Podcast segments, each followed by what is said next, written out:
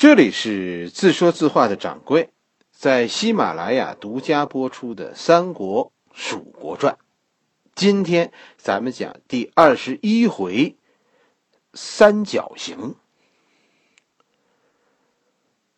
三国到刘备取汉中，其实就基本上三国都已经成型了。魏、蜀、曹魏，其实我们。没有什么悬念，是吧？我们对于曹操怎么想的这件事儿，咱们很清楚。曹操此刻占据中央，也占据了天下最富庶的地区。其实天下此刻没有别的选择，只可能最终统一到曹操手中。曹操此刻不再远征，一方面是因为自己的年岁大了，另一方面其实这就跟下棋似的。是吧？你现在盘面领先好二十目、三十目，你没有必要和对手挑起说杀龙的纠纷。所以，曹操现在在大格局上，四处主要的格局都是防守，然后在内部发展生产。只要经济上不出问题，曹操这盘这盘棋就算是拿下了。东吴呢？是吧？东吴其实我们也没有悬念，我们看得很清楚，东吴啊始终也没有说要要横扫天下的决心，啊。从孙权开始放弃张昭，走本土化道路开始，东吴就是要独立，天下不管谁统一啊，都有我吴王这么一号人。其实说到天下三分，但是争夺的其实只有两方，就是曹操。和刘备争天下，东吴其实没有太多胜负心。我们误会比较多的其实是蜀汉，是刘备。刘备和诸葛亮其实不是一个思路。所谓的孙刘联盟，就《三国演义》里说的啊，那个孙刘联盟，其实对于刘备来说是权宜之计。刘备脑子里的建国大业，从一开始就和诸葛亮不同。刘备心里是想着先灭东吴，然后和曹操搞南北朝，争天下。对于曹操此刻的实力，刘备其实是有清醒认识的。所以，当刘备腾出手，几次说说刘备有选择的发动战争。说刘备可以选择和谁打的时候，刘备的选择无一例外都是进攻江东。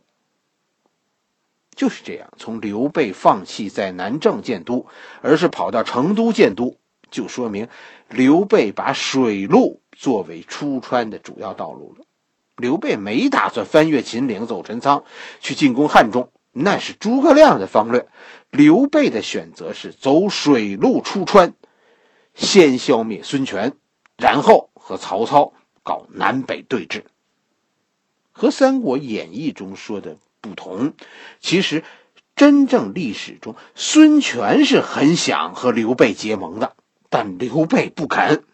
史书中有记载说，说孙权曾经想和关羽结亲来着，就是让自己的儿子娶娶关羽的女儿，是吧？关羽没同意，因为什么？因为这是乱伦。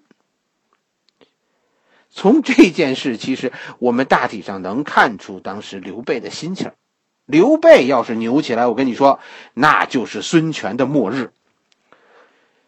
荆州之战到底是怎么回事？是吧？说关羽该不该打？为什么说刘备没有制止关羽呢？是吧？为什么咱们总说关羽大意失荆州呢？啊，这别着急，我慢慢的给你把这个事儿说清楚。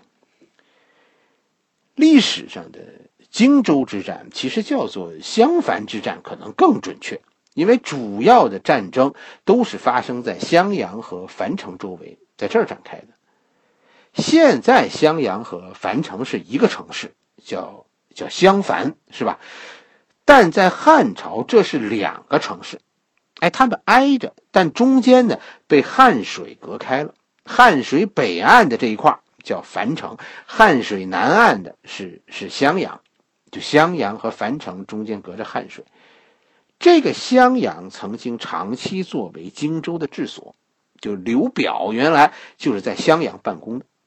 赤壁之战中呢，呃，曹操取得了襄阳和樊城，此后就把这儿作为自己的据点，并且派大将曹仁镇守襄樊。我们讲过，是吧？曹操其实此刻在各地的政策都是防守，所以虽然占据襄樊，但是曹操此后在这个方向上也没有对荆州发起过进攻。基本上，曹操的南部防线啊，你看一下地图，就有一个三角形，哎，作为支撑的。这个三角形，咱们看一下地图，就是你找上庸、襄阳和宛城，这个三角形的防守非常稳固。这条战线相互支援，是吧？共同护卫着身后的许都。曹操在防御体系基本上就是这样一个三角形的格局，但是到。公元二百一十九年的时候，随着刘备在汉中得手，曹操的这个防御体系被打破了。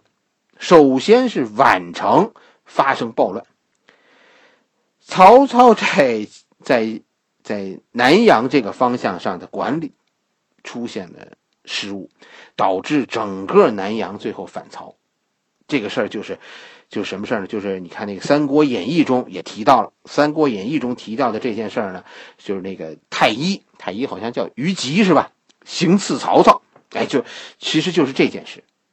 我们前面讲过，刘备把马超定义为西川排名第一的政治力量，其实这是很高明的一个政治策略。刘备的这个政策引起了汉朝朝廷里那些旧官吏、旧贵族的响应。在公元二百一十九年，当曹操离开许都的时候，对吧？就有人在许都搞暴动，哎，阴谋杀害曹操的党羽，然后准备劫持皇帝去关中，投奔刘备。这这当然，这这太幼稚是吧？这是一厢情愿。暴乱没有掀起太大的风浪，当场就被曹操的势力给平息了。曹操随后对所谓的暴乱余党。进行追究，就就搞这个这个株连呗。于是这场风波实际上是被曹操自己给搞大了。这件事就波及到了刚刚被曹操占据的南阳，株连这个事儿就是捕风捉影呗。哎，就一下子就就牵连了很多人，最终导致了宛城的骚乱。这场骚乱最后成为一场大暴动，宛城反了。此时的曹操和刘备正在阳平关对峙，而且是关键时刻。曹操无暇旁顾，于是下了一个断然命令：武力平叛。结果这件事导致是了历史上一个著名的惨案，就是宛城屠城。曹操和徐晃在宛城。大开杀戒，人头滚滚。所以此后南阳人就恨死了曹操。曹操在南阳一下子就陷入到被动当中，甚至于最后哈，南阳人支持刘备夺取了上庸。对于曹操来说，荆州防线现在原本的三打一的局面，现在就算是天塌一角。甚至于现在变变成什么呢？变成在襄阳这个局部变成刘备势力二打一了。你看江陵和上庸现在形成了夹攻襄阳的局面。这是荆州之战爆发的一个大前提，大前提就是刘备突然因为在汉中方向取得胜利，就支持他的人突然一下子就多起来了，这造成了曹操这个政局的不稳。这个变化呀，孙权也感觉到了。于是孙权趁机，就趁着曹操在北方局势不稳，孙权在南方突然向徐州方向拓展势力。从公元二百一十九年年中开始，十几万曹军和孙权的主力在淮河流域对峙，曹操最后在南阳这个方向上变得无兵可用。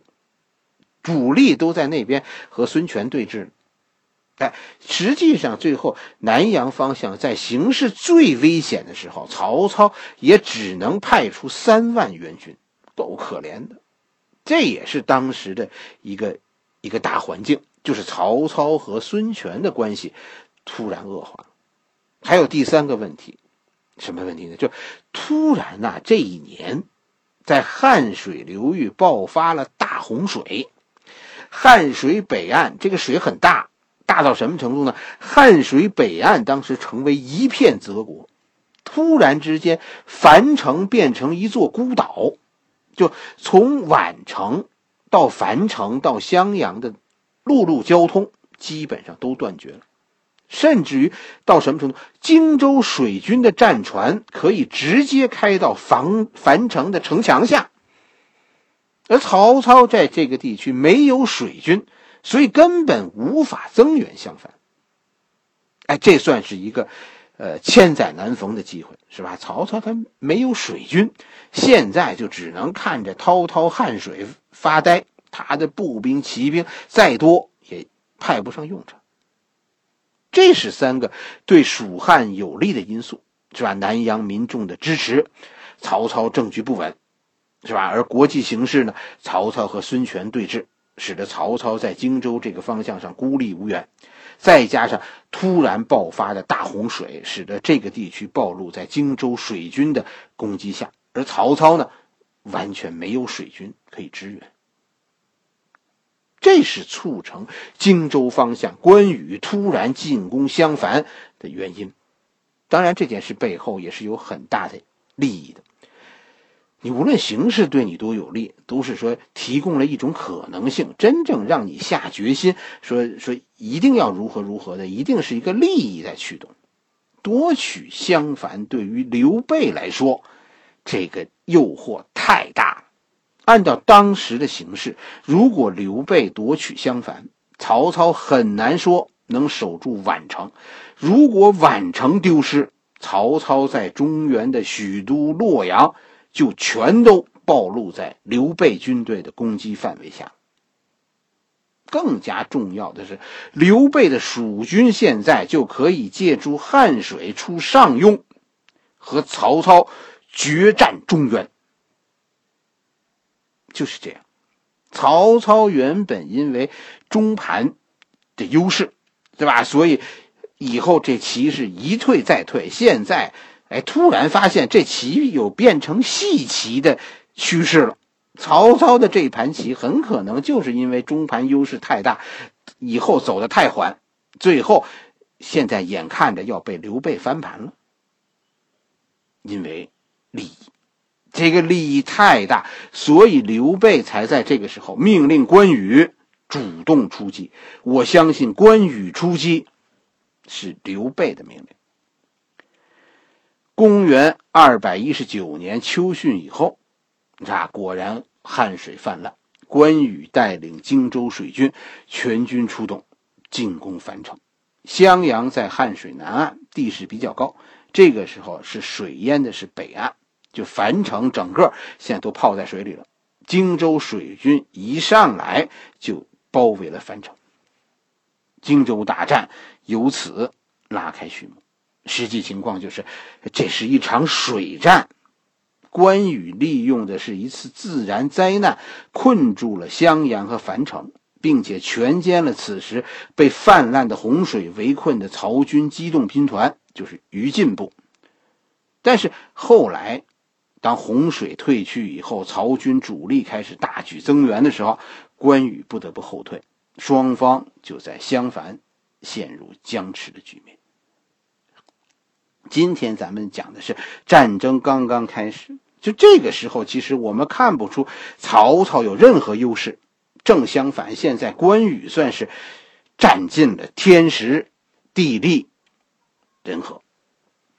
好了，这一回我们先讲到这里，是吧？荆州之战，我们明天继续。